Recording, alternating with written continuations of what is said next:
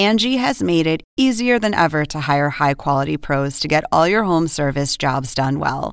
Just bring them your project online or with the Angie app, answer a few questions, and Angie will connect you with local pros who match your specific needs. Or book a service instantly at an upfront price. So join the millions of homeowners who use Angie to care for their homes and get your next home service job done well. Download the free Angie mobile app today or visit Angie.com. That's A N G I.com. Oppenheimer presenta. Llega a usted por cortesía de Arcos Dorados.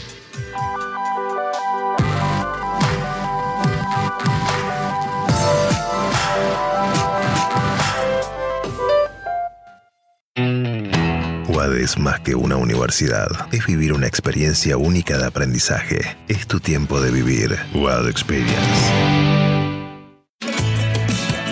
En el Bancopel de Julia, la tarjeta de crédito se tramita solo con una identificación oficial. Bancopel. El banco que quiero a mi manera. ¿Sabías que según un estudio de la Universidad de Oxford, casi la mitad de los trabajos actuales podrían dejar de existir en 10 años? La inteligencia artificial llegó para quedarse. ¿Cómo te va a afectar la automatización? ¿Cuáles son los trabajos del futuro? Andrés Oppenheimer te lo cuenta en su nuevo libro, Sálvese quien pueda. Y no te quedes atrás. Encuéntralo en librerías.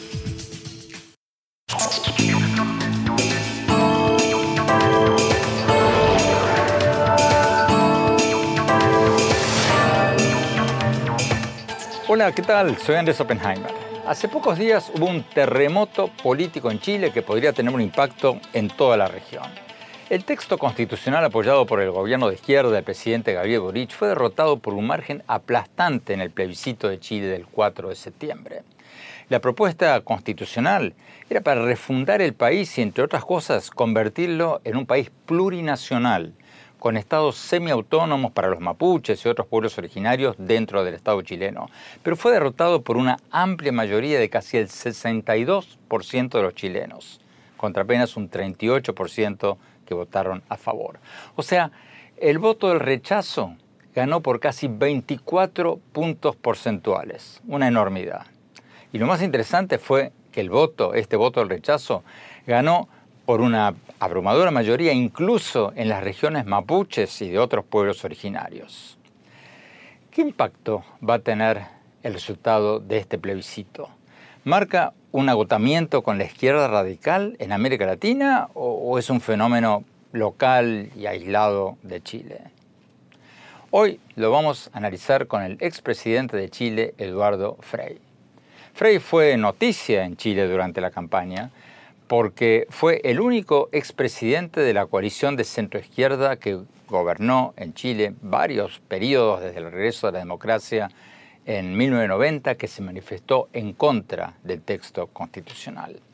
Pero antes de hablar con él, vamos a hablar con la senadora Jimena Rincón, una de las principales líderes del movimiento al rechazo a este texto constitucional. La senadora Rincón fue una figura clave para que muchos sectores de centro izquierda de Chile se sumaran a la centro derecha y a la derecha en contra de esta propuesta constitucional. Y vamos a hablar también con el ex canciller chileno Heraldo Muñoz, que votó a favor del texto constitucional y que pertenece a un partido que es parte de la coalición gobernante del presidente Uberch. Y más tarde en el programa, como todas las semanas, vamos a dar nuestro segmento El Innovador de la Semana. Hoy vamos a tener a Pepe Sánchez, el presidente de Juntos. Él acaba de ser destacado por la Organización de Emprendedores Sociales Ashoka como uno de los ocho grandes innovadores sociales de América Latina en el 2021. Juntos, la empresa de Pepe Sánchez, coloca a personas con discapacidades en grandes empresas, o sea, no solo para trabajar en lugares como góndolas de supermercados, sino también en puestos administrativos y hasta gerenciales. Y lo más interesante es que lo hace no solo como una organización de caridad, sino también como una empresa con ánimo de lucro. Vamos a preguntarle cómo lo hacen. Bueno, empecemos con el plebiscito de Chile. Vamos con la senadora Rincón, una de las máximas líderes del movimiento que derrotó este texto constitucional que era apoyado por el gobierno en el plebiscito del 4 de septiembre.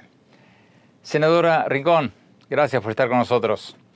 Senadora, ¿le sorprendió este margen de la victoria del voto rechazo a, la nueva constitución? ¿Cómo se explica este triunfo tan holgado del voto en contra de este proyecto constitucional? No me sorprendió, me sorprendió porque de verdad fue Andrés contundente eh, y no me sorprendió porque yo ya lo había compartido en, algunas entrevistas radiales, eh, en algunas conversaciones con el grupo de trabajo. Eh, al recorrer el país y, recoger mi, recorrer mi región, percibía el apoyo a, lo que habíamos definido como, como la opción que era la, correcta. Se me acercaban la, se me acercaba las personas sin, eh, sin yo hacer nada. Eh, y el día mismo de la votación esto fue creciendo. Eh, fue de verdad muy, muy impresionante, pero pese a eso no alcancé a dimensionar primero la cantidad de personas, hombres y mujeres que iban a votar y por otro lado la, contundencia de, del pronunciamiento de eh, de la ciudadanía, que creo que fue categórico. ¿Cuál fue el tema que más incidió en este voto? ¿Por qué tanta gente votó en contra? Más que un tema en específico, y te podría nombrar, por cierto, muchos, eh, el tema de la plurinacionalidad, el dividir a, Chile en muchas naciones, eh, el establecer sistemas de justicia distintos, y en fin, en fin, una serie de cosas que, que podríamos analizar en detalle. yo creo que el hecho de que no lograra recoger eh, un apoyo transversal, sino que recogió más bien un rechazo transversal, hizo que la ciudadanía eh, optara por el sentido común y dijera, saben, esto no es lo que quiere el país, esto no es lo que necesita el país eh, y no es suficiente que me digan en un texto que voy a tener derechos sociales si no voy a tener cómo materializarlos. ¿Cómo queda ahora el tema de los mapuches? No sé si alcanzaste a, ver eh, ya con, el transcurso de los días, y supongo que sí, eh, cómo, fue la votación en los territorios eh, donde los mapuches tienen su mayor concentración, pero fueron de los territorios con mayor rechazo. la Araucanía, Ñuble, Maule, mi región, son las tres regiones donde el rechazo sobrepasa el 70%. Eh, y eh, llega en algunos casos a un nivel de votación cercano al 90%. O sea, eh, no es un tema en el que ellos hayan, se hayan sentido interpretados. ¿Cómo lo interpreto yo? Lo interpreto como la respuesta a nuestros, de nuestros pueblos originarios a un texto que no logra lo que ellos pedían. Ellos pedían igualdad de trato, igualdad de condiciones, estar y sentirse parte de una comunidad y no que los dividieran, que los pusieran en lugares distintos. El presidente Boric ha dicho que ustedes, los congresistas, los legisladores, van a ser los principales protagonistas del próximo proyecto de constitución. ¿Cuáles son los cambios fundamentales que usted cree que van a hacer en el nuevo texto? A ver, yo creo que es importante precisar eh, que lo que nosotros creemos es que no es el Congreso el que tiene que redactar el nuevo texto, eh, sino que más bien el Congreso tiene que habilitar el nuevo proceso y ese nuevo proceso con eh, convencionales elegidos tiene que ser muy austero, muy corto, muy preciso y no parte de cero. ¿Dónde deja esto parado al Partido Comunista y a otros partidos de ultraizquierda que son un bloque importante en la coalición gubernamental? Porque un dirigente que, como usted, estaba en la campaña del rechazo, Christian Wanken, dijo que el gran derrotado del plebiscito del 4 de septiembre fue el Partido Comunista. ¿Cierto o falso? Yo creo que los grandes derrotados de esto son los extremos que polarizaron al país.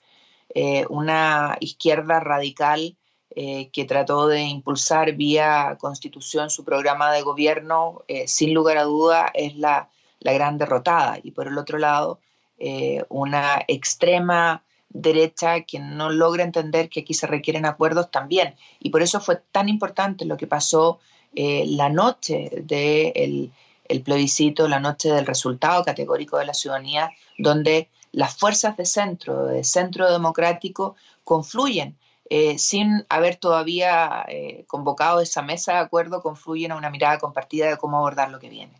Muchísimas gracias, senadora Jimena Rincón. Tenemos que ir a un corte. Cuando volvamos, vamos a hablar con el ex canciller de Chile, Heraldo Muñoz, y con el expresidente Eduardo Frei. Les vamos a preguntar si este voto en Chile marca un agotamiento con la izquierda radical en América Latina o si por el contrario fue un fenómeno local aislado chileno. No se vayan, ya volvemos.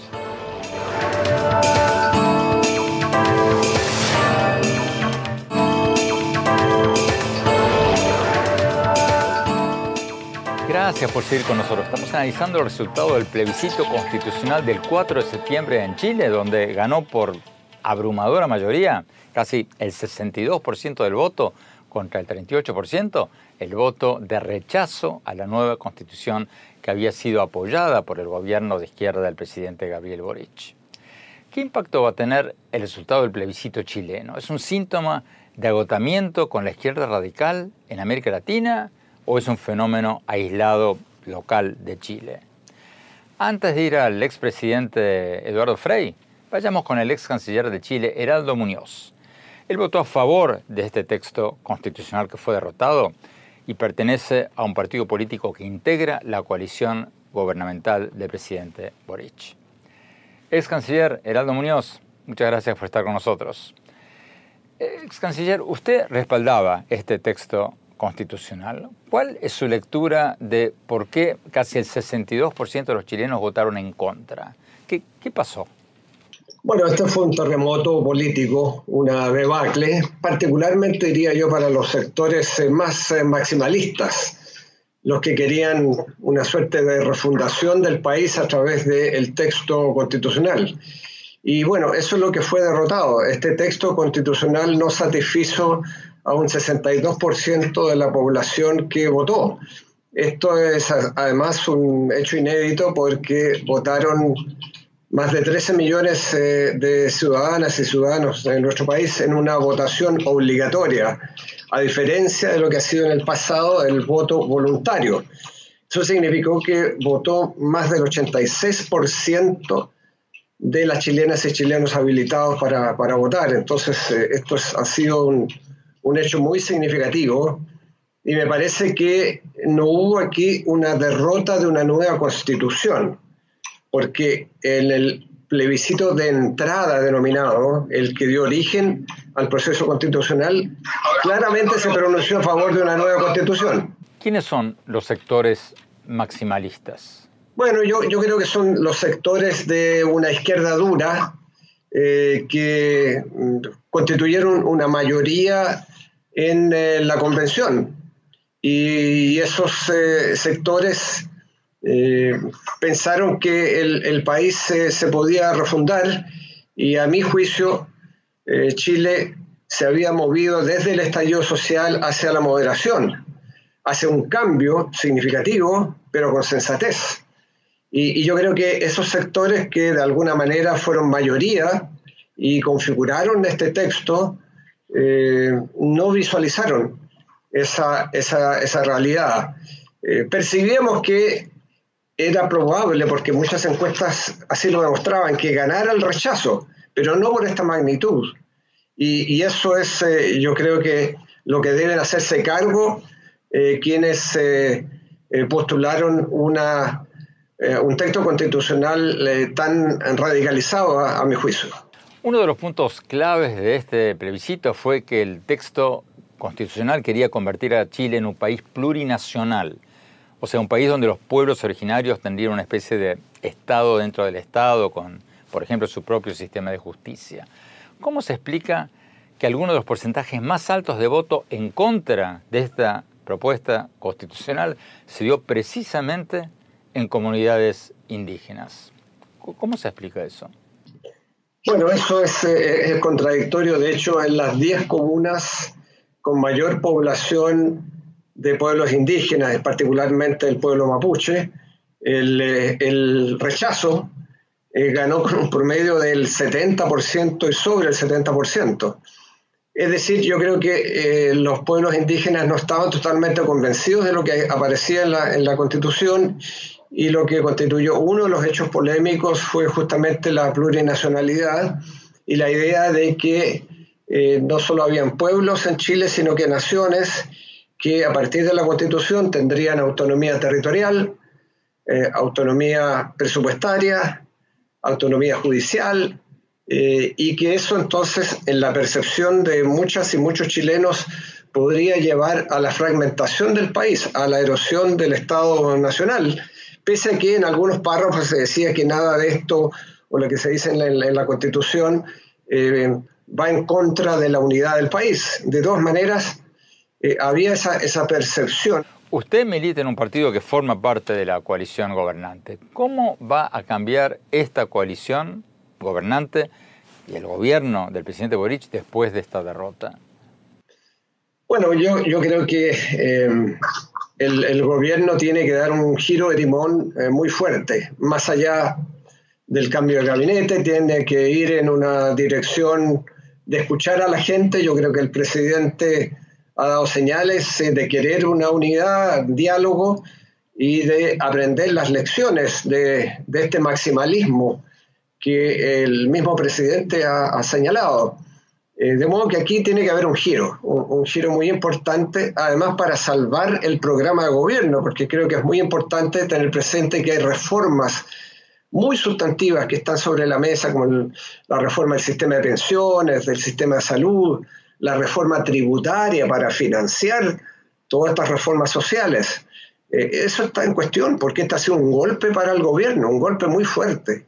Eh, y yo creo que depende también de encaminar este proceso en una dirección consensual, es decir, que nos pongamos de acuerdo las fuerzas de gobierno con las fuerzas de oposición, incluyendo la sociedad civil, para definir los siguientes pasos del proceso constitucional. Pero, ¿cuáles deberían ser esos siguientes pasos? Yo creo que no nos podemos ir en la otra, al otro extremo eh, y creer que hay que refundar todo, partir de cero.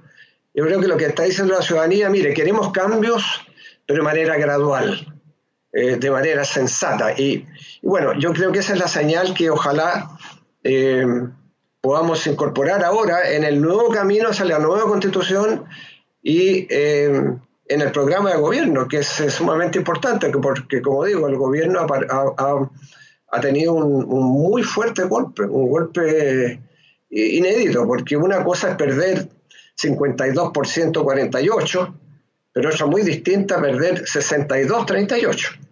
Tenemos que ir a un corte. Cuando volvamos, seguimos con el ex canciller Heraldo Muñoz y después vamos a hablar con el ex presidente de Chile, Eduardo Frei. Vamos a preguntarle qué impacto va a tener todo esto en el resto de América Latina. No se vayan, ya volvemos.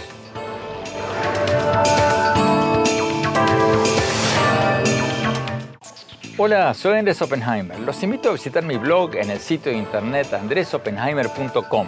Ahí van a poder encontrar mis artículos y programas más recientes. Y si se registran ahí, les vamos a enviar por email un extracto de mi libro Sálvese quien pueda sobre cuáles son los empleos que tienen más futuro. Los espero. Gracias por seguir con nosotros. Estamos analizando el terremoto político que sacudió a Chile, sea, el resultado del plebiscito constitucional del 4 de septiembre, donde ganó, donde arrasó, mejor dicho, el voto de rechazo a la nueva constitución que había sido apoyada por el gobierno de izquierda del presidente Gabriel Boric. Estamos hablando con el ex canciller de Chile, Heraldo Muñoz, que votó a favor del texto constitucional apoyado por el gobierno y cuyo partido forma parte de la coalición gobernante.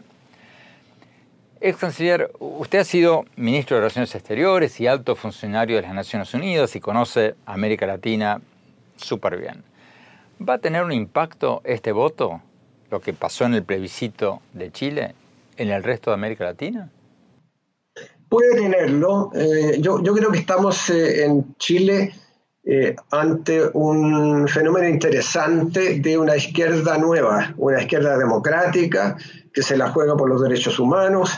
Nada en el discurso principal, la noche del plebiscito del presidente Boric apunta a echarle la culpa a otros, al imperialismo, o a las fake news de la derecha, que las hubo, pero, pero nada de eso eh, ha sido mencionado por el presidente. Hay más bien una suerte de mea culpa, aunque algunos piensan que podría ser más profunda.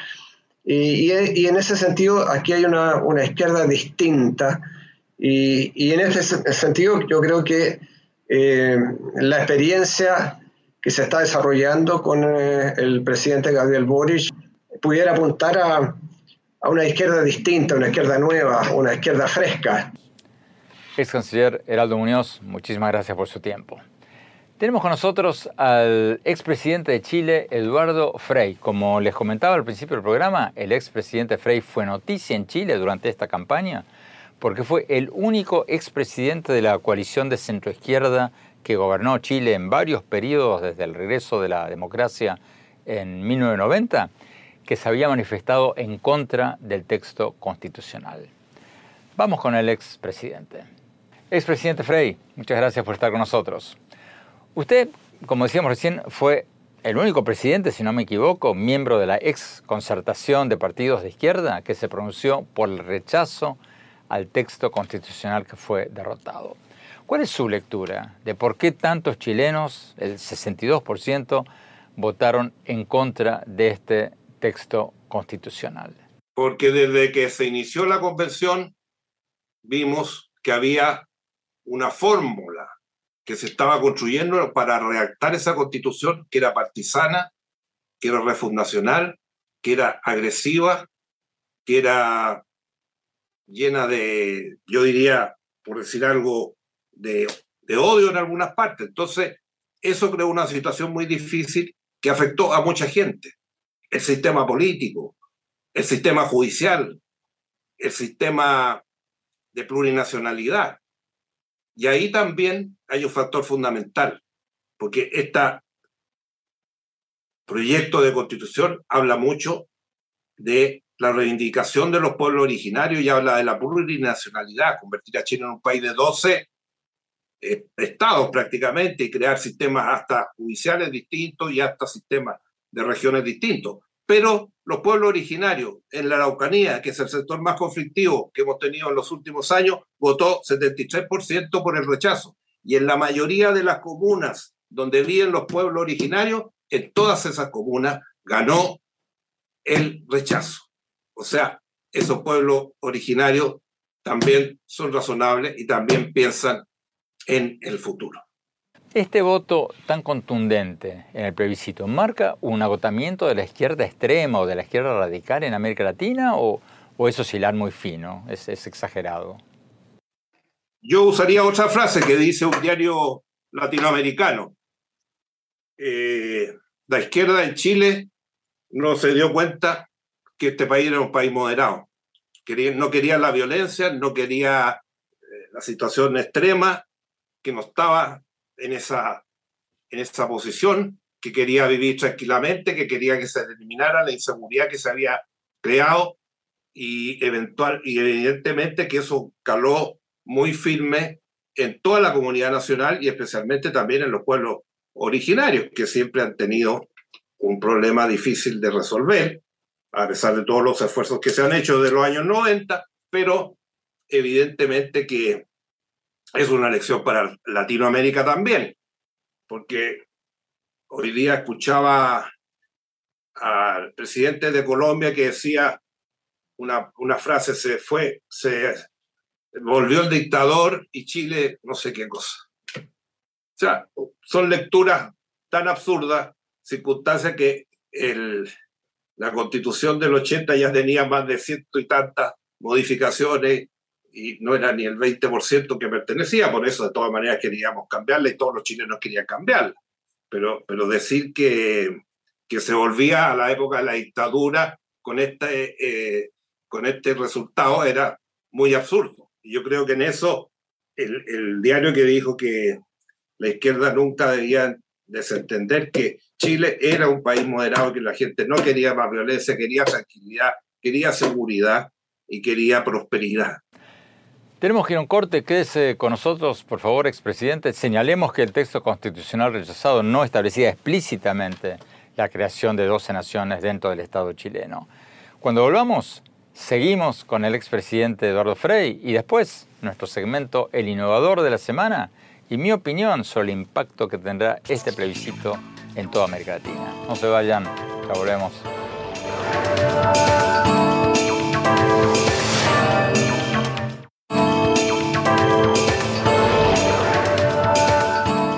Gracias por seguir con nosotros. Estamos analizando el terremoto político que sacudió a Chile con este aplastante rechazo al proyecto constitucional apoyado por el gobierno del presidente Gabriel Boric en el plebiscito del 4 de septiembre. Estamos hablando con el expresidente de Chile, Eduardo Frei. Expresidente, usted dice que Chile demostró ser un país moderado. Acaba la pregunta, ¿va a seguir vivo el modelo chileno, el modelo chileno de estos últimos 30 años, el modelo que parecía haber estado en problemas o acabado con el estallido social del 2019?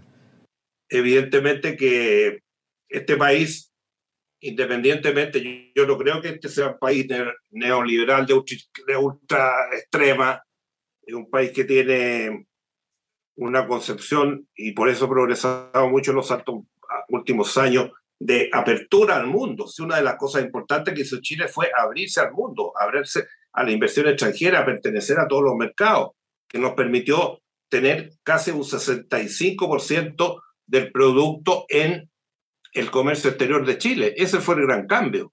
Y también una participación público-privada que es fundamental para crecer. Y yo además pertenezco al Consejo de Política de Infraestructura y permanentemente hemos estado discutiendo con los nuevos ministros cómo desarrollar la infraestructura en una colaboración público-privada, porque si el gobierno de Chile tiene que financiar todo su programa y además tiene que financiar toda la obra de infraestructura con la bajada que hay especialmente en algunos sectores, lógicamente necesitamos una colaboración pública y que haya más inversión. Necesitamos más inversión. Ahora, si eso se considera que extremadamente liberal o, no sé, pero evidentemente que los procesos se van morigerando, se van cambiando y lo que ha sido la historia de éxito en 30 años hoy día requiere otras condiciones, requiere otras, otros perfeccionamientos, y eso es lo que tenemos que realizar, y por eso eso se tiene que hacer también con gradualidad. Es imposible un país que no tiene los recursos en, en un año, dos años, resuelva todos los problemas de salud, de educación, de vivienda, de todo, y sin recursos del sector público y del sector privado. Entonces, ahí hay una, una, una decisión que evidentemente el país también tiene que enfrentar para poder seguir adelante con sus proyectos, con sus modificaciones y con las propuestas que aprobó con el nuevo gobierno. Pero este modelo de apertura comercial, de apertura al mundo, ¿usted cree que se va a preservar con la nueva constitución que se redacte? Bueno, la, constitución que se rechazó ahora hay que hacer una nueva, o sea, olvidemos de su antiguo. No olvidemos de la que teníamos que fue reformada más de 100 veces, olvidémonos de la que se hizo la convención, porque hay que partir de cero con eso. Incluso el presidente ha hablado de una elección de nuevos convencionales. Pero lo que yo quiero decir, y lo hemos conversado mucho con las autoridades actuales, cuando Chile tiene un 66% del PIB en el comercio exterior, dos millones de empleos directos, más otra cantidad de empleos indirectos y de servicios, si todo eso se va a suprimir de la noche a la mañana, es decir, no vamos a seguir exportando al mundo, no vamos a seguir inserto en el mundo, un país de 20 millones que ha hecho un tremendo esfuerzo exportador en todos los ámbitos, no solamente en la minería. Entonces, cambiar ese modelo, decir, termino con todo eso, eh, ¿qué significa para Chile? La paralización. Ahora, lógicamente se le pueden hacer ajustes, se pueden distribuir mejor los mercados, se pueden mejorar las condiciones para la inversión extranjera, pero todo eso son, eh, a mi juicio, complementos, modificaciones que hay que ir haciendo y buscando los acuerdos para que eso se pueda hacer. Expresidente Frey, muchísimas gracias por su tiempo. Tenemos que ir a un corte cuando volvamos nuestro segmento El Innovador de la Semana y mi opinión sobre el impacto que va a tener este plebiscito de Chile. No se vayan, ya volvemos.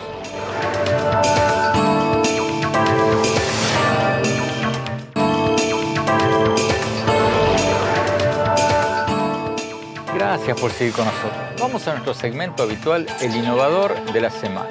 Hoy vamos a destacar a Pepe Sánchez. Pepe Sánchez acaba de ser destacado por la Organización de Emprendedores Sociales Ashoka como uno de los ocho grandes innovadores sociales de América Latina en el 2021. El emprendimiento de Sánchez llamado Juntos ubica a personas con discapacidades en grandes empresas. O sea, no solo para trabajar en lugares como góndolas de supermercados, sino también en puestos administrativos y hasta gerenciales. Y lo más interesante es que lo hace no solo como una organización de caridad, sino también como una empresa que busca ser rentable. Vamos a preguntarle cómo lo hacen.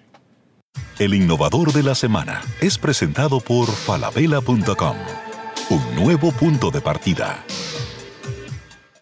Pepe Sánchez, gracias por estar con nosotros. Pepe, hay muchas organizaciones voluntarias que ayudan a personas con discapacidades a conseguir trabajo.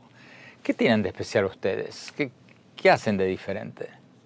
Hola Andrés, buenos días y qué gusto estar por aquí con ustedes. Muchísimas gracias por la invitación, es un honor. la organización nuestra se llama Juntos y trabajamos para la inclusión de personas con discapacidad. La columna vertebral de lo que hacemos es la inclusión laboral Creemos que a partir de la obtención de un empleo las personas pueden ser eh, independientes, autónomas, tomar sus propias decisiones y bueno, pues eso les puede ayudar a cambiar toda su vida, ¿no? ¿Qué significa eso en términos prácticos? Pepe, ustedes hacen énfasis en colocar a gente con discapacidades en grandes empresas. ¿Cómo convencen a las grandes empresas a contratarlos? La mayor parte de las personas con las que trabajamos eh, tienen un nivel educativo bajo, entonces hemos estado trabajando mucho con las fábricas, sí, de grandes empresas, también con sus corporativos en puestos administrativos y hay gente que ha ido creciendo, pero bueno, la realidad es que en México el acceso a la educación este, no, es, no es para todos y todas, entonces eh, mayormente están en ese nivel académico y accesan a ese tipo de vacantes que hay acá en el país, ¿no? ¿Por qué hicieron la transición de ser un grupo voluntario a una empresa? Pues es un tema de supervivencia. Las organizaciones sociales tenemos que empezar a ser sostenibles. Digo, es una tendencia mundial que tenemos que empezar a buscar eh, generar ingresos propios, porque el tema de los donativos, la cultura de los donativos en México, cuando menos, pues es muy pobre. Entonces, hemos desarrollado esta metodología en la cual podemos generar recursos a través de asesorar a las empresas en temas de inclusión. Y bueno, pues eso nos ha permitido escalar, escalar el impacto de lo que hacemos y bueno, pues crecer de manera más ordenada, ¿no? Eh, si dependiéramos exclusivamente de los donativos, pues yo creo que no sería posible lo que estamos haciendo. ¿Son rentables ya? Tenemos una mezcla sana de ingresos, tenemos una, una organización que es una non-profit y una for-profit, y eh, tenemos una mezcla sana más o menos del 50 y 50% de nuestros ingresos de, fuentes propias y de donativos, convocatorias y otra, y otra serie de donativos que nos ayudan a, generar nuevos programas, innovación y muchas otras cosas. ¿A cuánta gente con discapacidades han colocado ya y, en qué tipo de empresas? Estamos, estamos ya cercanos a, a, haber colocado 800 personas con discapacidad en distintos empleos, empleos eh, las empresas con las que trabajamos de manera muy importante es Cummins, por ejemplo, General Motors. Trabajamos mucho con una empresa que se llama Grunfos también. Eh, Grupo Walmart actualmente estamos trabajando muchísimo y acabamos de empezar un programa con Procter Gamble que yo creo que va a detonar un montón de colocaciones también acá en el país. Muchas gracias Pepe y felicidades por el reconocimiento de Ashoka. El innovador de la semana es presentado por falabella.com, un nuevo punto de partida. Tenemos que ir a un corte. Cuando volvamos, mi opinión sobre este terremoto político que sacudió Chile en el plebiscito del 4 de septiembre y qué impacto podría tener en el resto de América Latina. No se vayan, ya volvemos. En falabella.com la calidad la dejamos en manos de expertos. Creo que hemos encontrado el Santo Grial 3.0. Aprobado, aprobado, aprobado. ¡Uh, caracoles! Miles de marcas, miles de emprendedores, la mejor calidad. Todo lo que necesitas está en el nuevo falabella.com. Descarga la app. Hola, soy Andrés Oppenheimer. Los invito a visitar mi blog en el sitio de internet andresoppenheimer.com. Ahí van a poder encontrar mis artículos y mis programas más recientes. Y si se registran ahí, les vamos a enviar por email un extracto de mi libro Sálvese quien pueda, sobre cuáles son los trabajos que tienen más futuro. Los espero. Gracias por seguir con nosotros. Mi opinión sobre el tema del que hablábamos hoy, el terremoto político que tuvo lugar en Chile con la aplastante derrota del texto constitucional que había sido propuesto por una asamblea constituyente de amplia mayoría de izquierda y de movimientos sociales y que había sido apoyado por el gobierno del presidente Gabriel Boric. El texto constitucional fue derrotado por casi el 62% al 38% del voto. O sea, el voto del rechazo, el voto por el no, arrasó. Este texto, que fue derrotado en el plebiscito, proponía, entre otras cosas, refundar a Chile como un país plurinacional, con una virtual autonomía y un sistema judicial propio para los pueblos originarios dentro del Estado chileno. Y lo más interesante es que incluso en los territorios donde son mayoría las comunidades indígenas mapuches y de otros pueblos originarios, el voto fue abrumadoramente en contra de este texto constitucional. Para mí, este plebiscito podría ser un síntoma de un cierto agotamiento con la izquierda radical en Chile y quizás en muchas otras partes de América Latina. Y puede marcar el regreso a una izquierda moderada, democrática, moderna, por lo menos en Chile. Fíjense que a los dos días del plebiscito, el presidente chileno cambió su gabinete poniendo figuras de centro izquierda, o sea, más moderadas, en lugares claves que habían sido ocupados antes por funcionarios del ala de izquierda más extrema de su coalición. ¿Por qué es importante todo esto? Porque el plebiscito del 4 de septiembre demostró que el modelo chileno de apertura comercial y crecimiento en democracia, aunque requiere ajustes, sigue vivo. Una buena parte de los chilenos habían votado en los últimos dos años para mejorar el modelo, para hacerlo más inclusivo. Pero el plebiscito del 4 de septiembre mostró que no habían votado por aniquilar todo lo que funcionaba en Chile. Querían un cambio, pero un cambio con moderación, no un salto al vacío que pudiera destruir los logros de los últimos 30 años. Y eso es muy importante para América Latina, porque Chile puede ser un ejemplo para toda la región.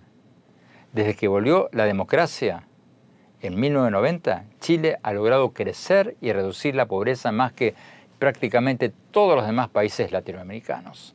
Fíjense los datos del Banco Mundial. El Producto Bruto de Chile se multiplicó por 10, 10 veces entre el 1990 y el 2020. Y lo que es más importante, la pobreza cayó del 36% de la población al 10% de la población entre el año 2000 y el 2020. Mientras países como Venezuela pasaron de ser de los más ricos a los más pobres de la región, Chile creció y redujo la pobreza en los últimos 30 años. Y lo hizo bajo gobiernos de centro izquierda y centro derecha, sin violencia, sin griterío, sin exiliados. ¿Que el modelo de Chile necesita asegurar una mayor inclusión social? Por supuesto que sí. Pero sin crecimiento no hay reducción de pobreza. Y de poco sirve una mayor inclusión social si se ahuyentan las inversiones y aumenta la pobreza. Esto que pasó en Chile fue un regreso al sentido común, a la moderación, al centro del espectro político. Los chilenos votaron por cambios moderados y qué bueno que lo hicieron, porque América Latina necesita que siga vivo, con todos los retoques que haga falta, este modelo chileno de apertura comercial, crecimiento económico y reducción de pobreza. Ese modelo que parecía agonizar tras la revuelta social del 2019, ha vuelto a revivir y ojalá prospere con todos los ajustes que sean necesarios. Bueno, se nos acabó el tiempo. Los invito a visitar mi página web en el sitio de internet andresopenheimer.com. Ahí van a poder encontrar mis artículos y programas más recientes. Síganme en mi Twitter, arroba Oppenheimer en mi página de Facebook, Andrés Oppenheimer, y en mi cuenta de Instagram, Andrés Oppenheimer Oficial. Gracias por seguirnos. Hasta la semana próxima.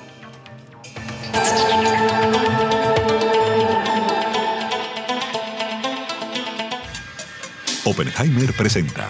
Llega a usted por cortesía de Arcos Dorados.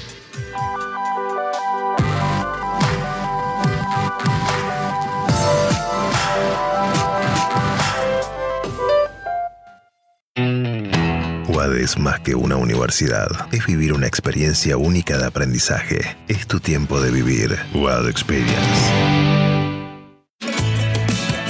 En el Bancoppel de Julia, la tarjeta de crédito se tramita solo con una identificación oficial. Bancoppel. El banco que quiero a mi manera. ¿Sabías que según un estudio de la Universidad de Oxford, casi la mitad de los trabajos actuales podrían dejar de existir en 10 años? La inteligencia artificial llegó para quedarse. ¿Cómo te va a afectar la automatización? ¿Cuáles son los trabajos del futuro? Andrés Oppenheimer te lo cuenta en su nuevo libro, Sálvese quien pueda. Y no te quedes atrás. Encuéntralo en librerías.